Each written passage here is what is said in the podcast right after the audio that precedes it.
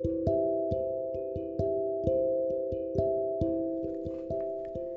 everyone. Welcome to today's Bible Talk podcast. I'm Sarah.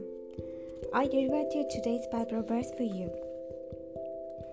Therefore, my beloved and longed for brethren, my joy and crown.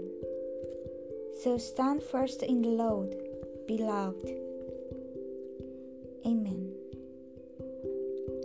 The people of Philippi were Paul's joy and crown.